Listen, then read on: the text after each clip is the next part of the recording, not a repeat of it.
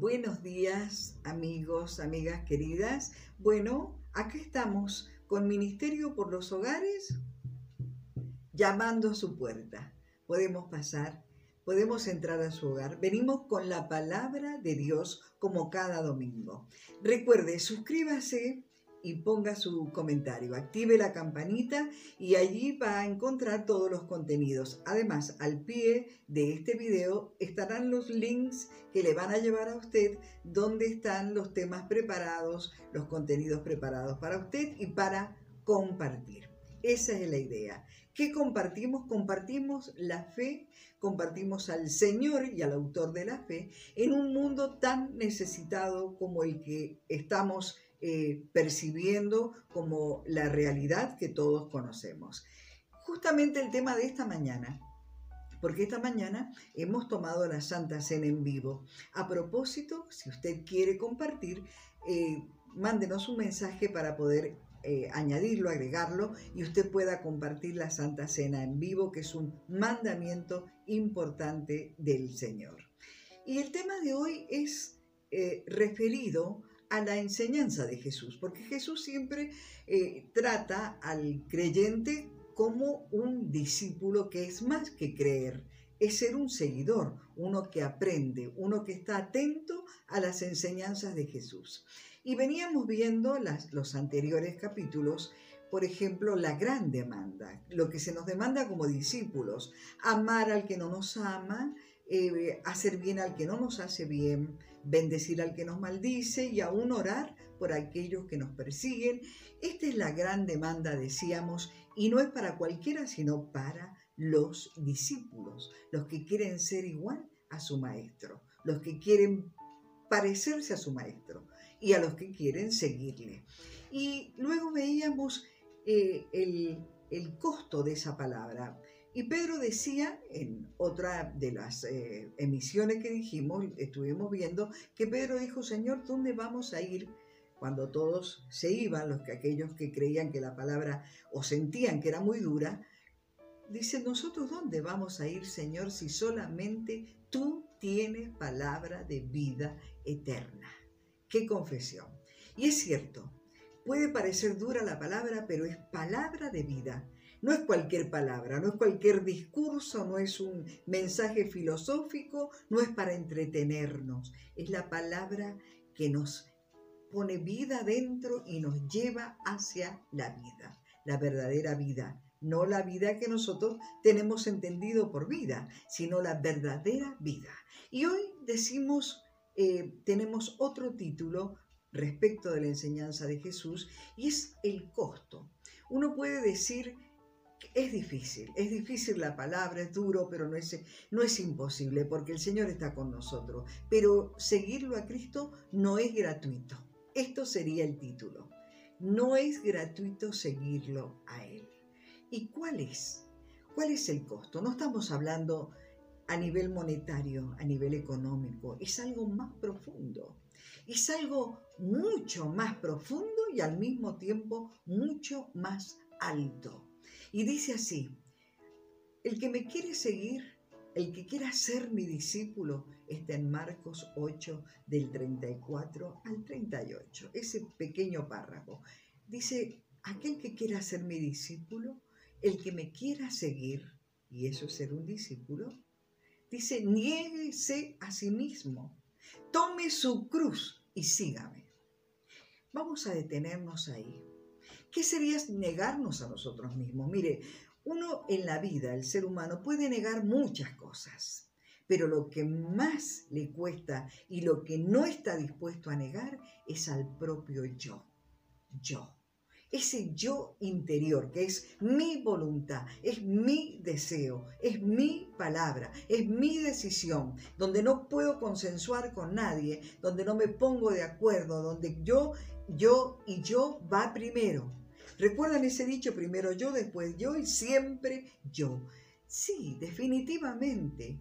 Ese yo es el peor enemigo nuestro. Y es el enemigo del Señor. Porque dice, niéguese a sí mismo. Ahí viene lo, la dificultad. Qué difícil es renunciar a un deseo personal, a un anhelo, aún siendo legítimo cuando el Señor nos pide otra cosa. Es decir, para resumir, ponerlo a Él en primer lugar. Cuando nosotros estamos en el primer lugar y en el segundo y en el tercero, que eso ya es hablar de un egoísmo total, no está el Señor en primer lugar. Y el Señor requiere de nosotros, y este es el costo, estar en el primer lugar en nuestras vidas. Cuando nosotros decimos que aceptamos al Señor, recuerde que no le aceptamos solamente para que nos dé todo lo que necesitamos, para que escuche todo lo que nosotros pedimos, para que responda a todas nuestras respuestas, a nuestras preguntas, sino lo aceptamos también y principalmente para que sea el Señor de nuestras vidas, el Señor de nuestra familia, el Señor de nuestra economía, ¿sí? De nuestra casa, de nuestros bienes, el Señor nuestro.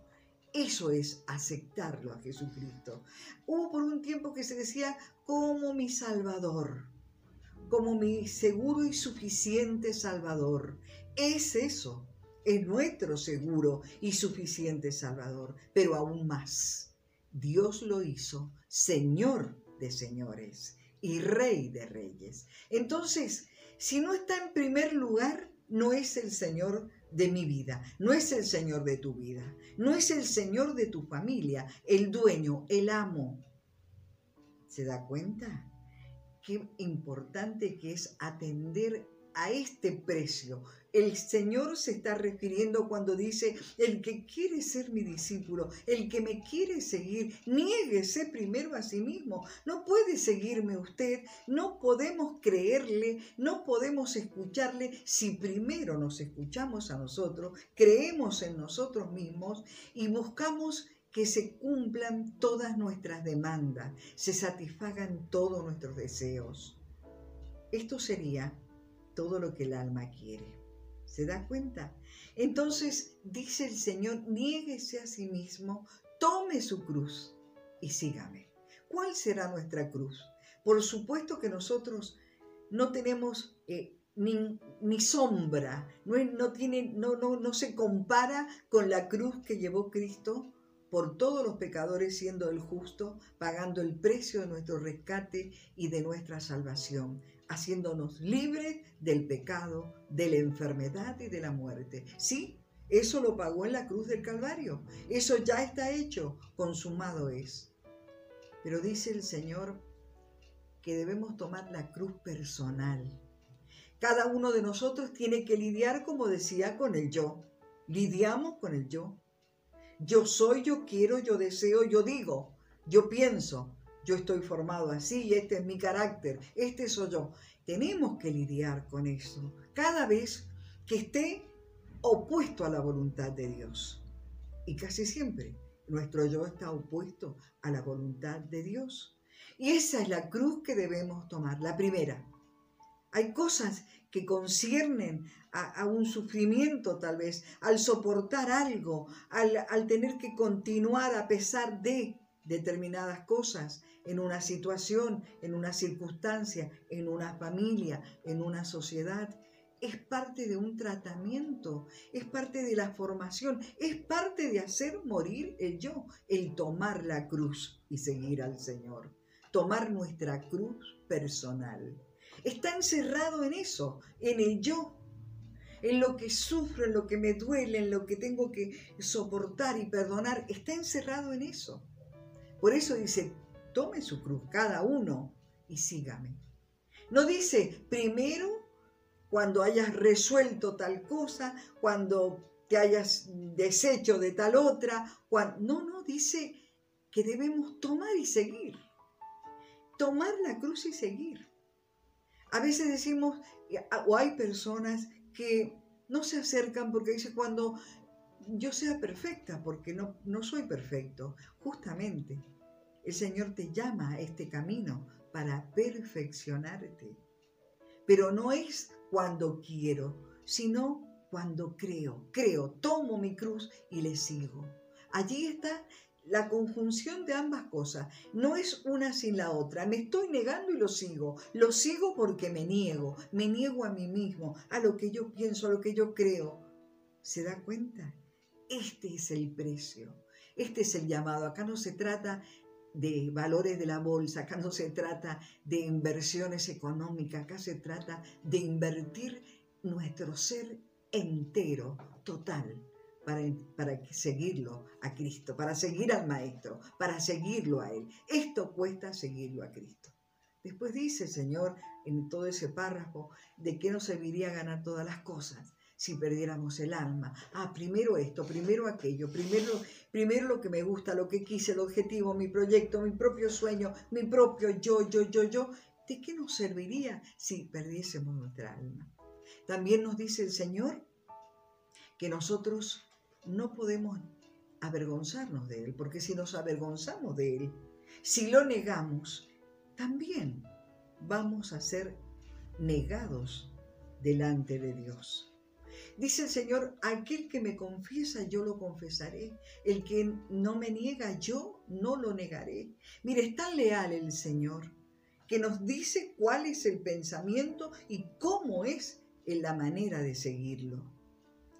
Usted dirá, yo no me avergüenzo de seguirlo, yo no me avergüenzo de ser un cristiano o de, identificarme con la fe. Mire, si no ha podido compartirlo en su familia, si todavía no ha compartido su fe genuina y verdadera entre sus amigos íntimos, entre su prójimo, no lo ha compartido con nadie, revise si no es que está escondiendo su fe, negando a Cristo o avergonzándose de ser un cristiano.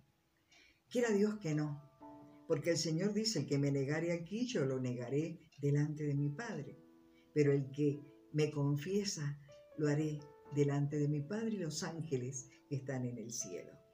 Recuerde esto, este pequeño párrafo, esto para no olvidarnos de que seguirlo a Jesús tiene un costo, tiene un costo. Y además recordar que estas demandas y todo esto que implica seguirlo no es algo imposible, porque Él está con nosotros. Basta con que nosotros nos sinceremos, nos interpelemos a nosotros mismos. ¿Estoy siguiendo al Señor? Y si lo estoy siguiendo, ¿cómo lo estoy siguiendo? ¿He negado mi, mi propio interés en la vida, mi, mi propio y personal objetivo en la vida, por lo que me, como me formaron, por lo que entendí o por lo que la gente dice alrededor de mí. He negado, he renunciado a esto para seguirlo a Cristo. Usted se da cuenta lo que vale renunciar a todo por seguirle a Él. Y además, ¿Estoy dispuesto a tomar mi cruz o siempre voy a estar quejándome o alrededor de esa situación? Mire, hay una palabra que viene, a ver si la puedo explicar, cuando el Señor le dice a sus discípulos, la mies es mucha y los obreros pocos. Oren a Dios para que envíe obreros a la mies. ¿Saben por qué a veces faltan los obreros? Porque no pueden cumplir este principio, el principio de negarse a sí mismo tomar la cruz y seguir al Señor. Nos faltan obreros a los pastores, a los líderes en las iglesias, nos faltan obreros, porque falta gente que esté dispuesta a negarse a sí mismo y tomar su cruz de sus cositas, de sus situaciones, de su pequeño círculo, de su, de su mirada propia y personal. Me pasa, me, me duele, no tengo, me falta, no, no entiendo, no, esas cosas. Hay que tomar esa cruz y seguir al Señor. Mire, el día que podamos entender y que muchos puedan entender que eso es negarse, tomar la cruz y seguirle, entonces estaremos tranquilos de que aunque la mies sea mucha, hay muchos obreros. Hay obreros sirviendo al Señor para poder decirle al amigo, al vecino, al enemigo, al familiar, al hijo, al padre, al suegro. Existe Dios. Hay un camino y este es Jesús y nos llama a seguirle. Espero que haya sido claro para usted y esperamos su comentario. Nos despedimos hasta el próximo domingo y Dios le bendiga.